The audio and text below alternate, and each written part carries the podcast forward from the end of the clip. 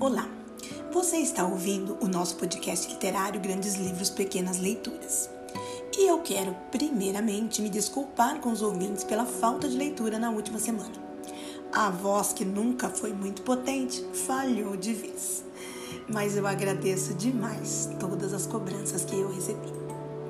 Episódio número 98. É um texto indispensável nos dias atuais. O Amanhã Não Está à Venda, de Ailton Krenak. O amanhã não está à venda. Parei de andar mundo afora, cancelei compromissos, estou com a minha família na aldeia Krenak, no Médio Rio Doce. Há quase um mês, nossa reserva indígena está isolada. Quem estava ausente regressou e sabemos bem qual é o risco de receber pessoas de fora. Sabemos o perigo de ter contato com pessoas assintomáticas. Estamos todos aqui e até agora não tivemos nenhuma ocorrência. A verdade é que vivemos encurralados e refugiados no nosso próprio território há muito tempo, numa reserva de 4 mil hectares que deveria ser muito maior se a justiça fosse feita. Esse confinamento involuntário nos deu resiliência, nos fez mais resistentes. Como posso explicar a uma pessoa que está fechada há um mês num apartamento numa grande metrópole o que é o meu isolamento? Desculpem dizer isso, mas hoje já plantei milho, já plantei uma árvore. Faz algum tempo que nós da aldeia Krenak já estávamos de luto pelo nosso Rio Doce. Não imaginava que o mundo nos traria esse outro luto.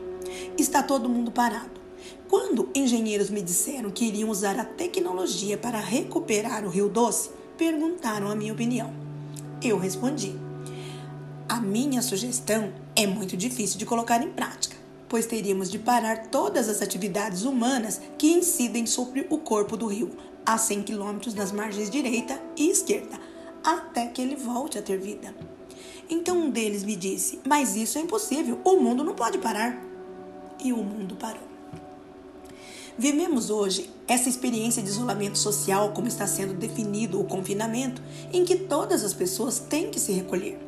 Se durante um tempo éramos nós, os povos indígenas, que estávamos ameaçados de ruptura ou da extinção do sentido da nossa vida, hoje estamos todos diante da iminência de a Terra não suportar mais a nossa demanda.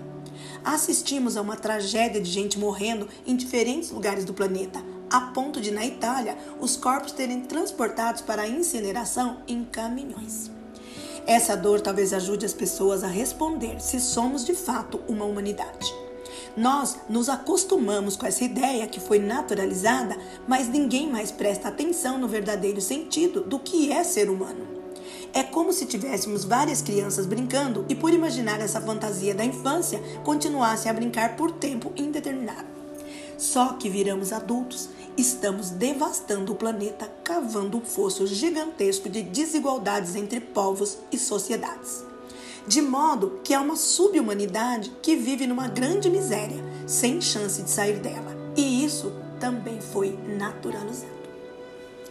O presidente da República disse outro dia que brasileiros mergulham no esgoto e não acontece nada. O que vemos nesse homem é o exercício da necropolítica, uma decisão de morte. É uma mentalidade doente que está dominando o mundo. E temos agora esse vírus, um organismo do planeta, respondendo a esse pensamento doentio dos humanos com um ataque à forma de vida insustentável que adotamos por livre escolha. Essa fantástica liberdade que todos adoram reivindicar, mas ninguém se pergunta qual é o seu preço. Esse vírus está discriminando a humanidade. Basta olhar em volta.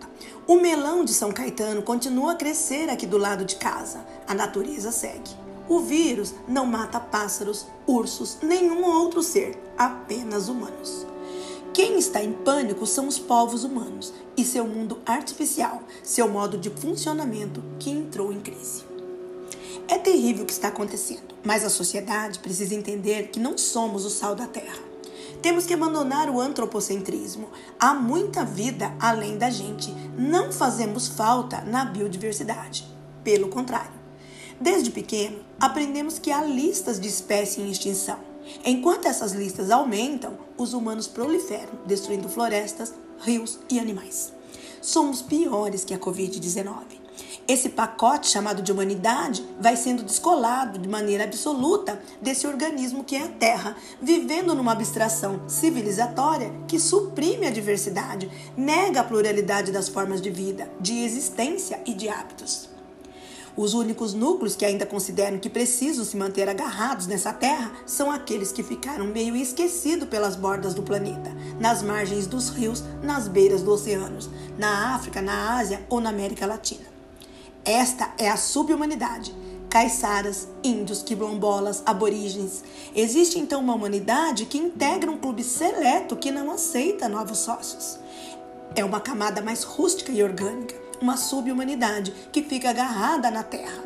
Eu não me sinto parte dessa humanidade, eu me sinto excluído dela. Fomos durante muito tempo embalados com a história de que somos a humanidade e nos alienamos desse organismo de que somos parte, a Terra, passando a pensar que ele é uma coisa e nós outra, a Terra e a humanidade. Eu não percebo que exista algo que não seja natureza. Tudo é natureza. O cosmos é natureza. Tudo em que eu consigo pensar é natureza. Nós, a humanidade, vamos viver em ambientes artificiais produzidos pelas grandes corporações, que são os donos da grana. Agora, esse organismo, o vírus, parece ter se cansado da gente, parece querer se divorciar da gente como a humanidade quis se divorciar da natureza. Ele está querendo nos desligar, tirando o nosso oxigênio. Quando a Covid-19 ataca os pulmões, o doente precisa de um respirador, um aparelho para a alimentação do oxigênio, senão ele morre. Quantas máquinas dessas vamos ter que fazer para 7 bilhões de pessoas no planeta? A nossa mãe, a Terra, nos dá de graça o oxigênio, nos põe para dormir, nos desperta de manhã com o sol, deixa os pássaros cantar, as correntezas e as brisas se moverem, cria esse mundo maravilhoso para compartilhar. E o que a gente faz com ele? O que estamos vivendo pode ser a obra de uma mãe amorosa que decidiu fazer o filho calar a boca pelo menos por um instante. Não porque não goste dele, mas por querer ensinar alguma coisa. Filho, silêncio. A Terra está falando isso para a humanidade. E ela é tão maravilhosa que não dá uma ordem, ela simplesmente está pedindo silêncio. Esse é também o significado do recolhimento. Quem dera eu pudesse fazer uma mágica para nos tirar desse confinamento, que pudesse fazer todos sentirem a chuva cair. É hora de contar histórias às nossas crianças, de explicar a elas que não devem ter medo. Não sou um pregador do apocalipse. O que tento é compartilhar a mensagem de um outro mundo possível. Para combater esse vírus, temos de ter primeiro cuidado e depois coragem. Vemos algumas pessoas defenderem a manutenção da atividade econômica, dizendo que alguns vão morrer e é inevitável. Esse tipo de abordagem afeta as pessoas que amam os idosos, que são avós, pais, filhos, irmãos. É uma declaração insensata. Não tem sentido que alguém em sã consciência faça uma comunicação pública dizendo alguns vão morrer. É uma banalização da vida, mas também é uma banalização do poder da palavra pois alguém que fala isso está pronunciando uma condenação, tanto de alguém em idade avançada, como de seus filhos, netos e de todas as pessoas que têm afetos uns com os outros. Imagine se eu vou ficar em paz pensando que minha mãe ou meu pai podem ser descartados. Eles são o sentido de eu estar vivo. Se eles podem ser descartados, eu também posso.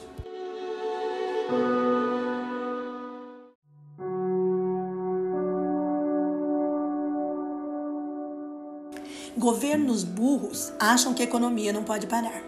Mas a economia é uma atividade que os humanos inventaram e que depende de nós. Se os humanos estão em risco, qualquer atividade humana deixa de ter importância. Dizer que a economia é mais importante é como dizer que o navio importa mais que a tripulação. Coisa de quem acha que a vida é baseada em meritocracia e luta por poder. Não podemos pagar o preço que estamos pagando e seguir insistindo nos erros. Michel Foucault tem uma obra fantástica, Vigiar e Punir, na qual afirma que essa sociedade de mercado em que vivemos só considera o ser humano útil quando está produzindo. Com o avanço do capitalismo, foram criados os instrumentos de deixar viver e de fazer morrer. Quando o indivíduo para de produzir, passa a ser uma despesa. Ou você produz as condições para se manter vivo, ou produz as condições para morrer. O que conhecemos como previdência, que existe em todos os países com economia de mercado, tem um custo. Os governos estão achando que se morressem todas as pessoas que representam gastos, seria ótimo. Isso significa dizer, pode deixar morrer os que integram os grupos de risco. Não é ato falho de quem fala. A pessoa não é doida, é lúcida, sabe o que está falando. Desde muito tempo, a minha comunhão com tudo o que chamam de natureza é uma experiência que não vejo ser valorizada por muita gente que vive na cidade. Já vi pessoas ridicularizando. Ele conversa com árvore, abraça a árvore, conversa com o rio, contempla a montanha, como se isso fosse uma espécie de alienação. Essa é a minha experiência de vida. Se é alienação, sou alienado. Há muito tempo não programo atividades para depois. Temos de parar de ser convencidos. Não sabemos se estamos vivos amanhã. Temos de parar de vender o amanhã. Penso naqueles versos de Carlos Drummond: Stop, a vida parou. Ou foi o automóvel? Essa é uma parada para valer. O ritmo de hoje não é o da semana passada, nem o do ano novo, do verão, de janeiro ou fevereiro. O mundo está agora numa suspensão e não sei se vamos sair dessa experiência da mesma maneira que entramos. É como um anzol nos puxando para a consciência, um tranco para olharmos para o que realmente importa. Tem muita gente que suspendeu projetos e atividades. As pessoas acham que basta mudar o calendário. Quem está apenas adiando compromissos como se tudo fosse voltar ao normal está vivendo no passado. O futuro é aqui e agora. Pode não haver o ano que vem. Ninguém escapa, nem aquelas pessoas saindo de carro importado para mandar seus empregados voltarem ao trabalho, como se fossem escravos. Se o vírus pegá-los, eles podem morrer, igual a todos nós, com ou sem Land Rover. As cidades são sorvedouros de energia. Se faltar eletricidade, as pessoas morrem fechadas nos seus apartamentos sem conseguir descer. Não tivemos capacidade crítica para pensar as consequências de uma crise sanitária nos grandes centros urbanos. E preciso confessar que tenho dó de quem vive nessas metrópoles. Muitas pessoas vivem sozinhas nesses centros. Deixamos de ser sociais porque estamos num local com mais de 2 milhões de pessoas. Um artigo que li sobre a pandemia o sociólogo italiano Domenico Di Masi cita a obra profética A Peste, de Albert Camus. A peste pode vir e ir embora, sem que o coração do homem seja modificado. Ele cita um trecho inteiro do romance em que o personagem diz algo assim. O bacilo que trouxe aquela mortandade que parece que tinha sido dominado podia continuar oculto em alguma dobra, algum corrimão, janela, poltrona só esperando o dia em que um infortúnio ou uma lição aos homens, a peste acordará seus ratos para mandá-los morrer numa cidade feliz. Tomara que não voltemos à normalidade, pois se voltarmos é porque não valeu nada a morte de milhares de pessoas no mundo inteiro. Depois disso tudo, as pessoas não vão querer disputar de novo o seu oxigênio com dezenas de colegas num espaço pequeno de trabalho. As mudanças já estão em gestação. Não faz sentido que para trabalhar uma mulher tenha que deixar os seus filhos com outra pessoa. Não podemos voltar àquele ritmo, ligar todos os carros, todas as máquinas ao mesmo tempo. Seria como se converter ao negacionismo, aceitar que a Terra é plana e que devemos seguir nos devorando. Aí sim teremos provado que a humanidade é uma mentira.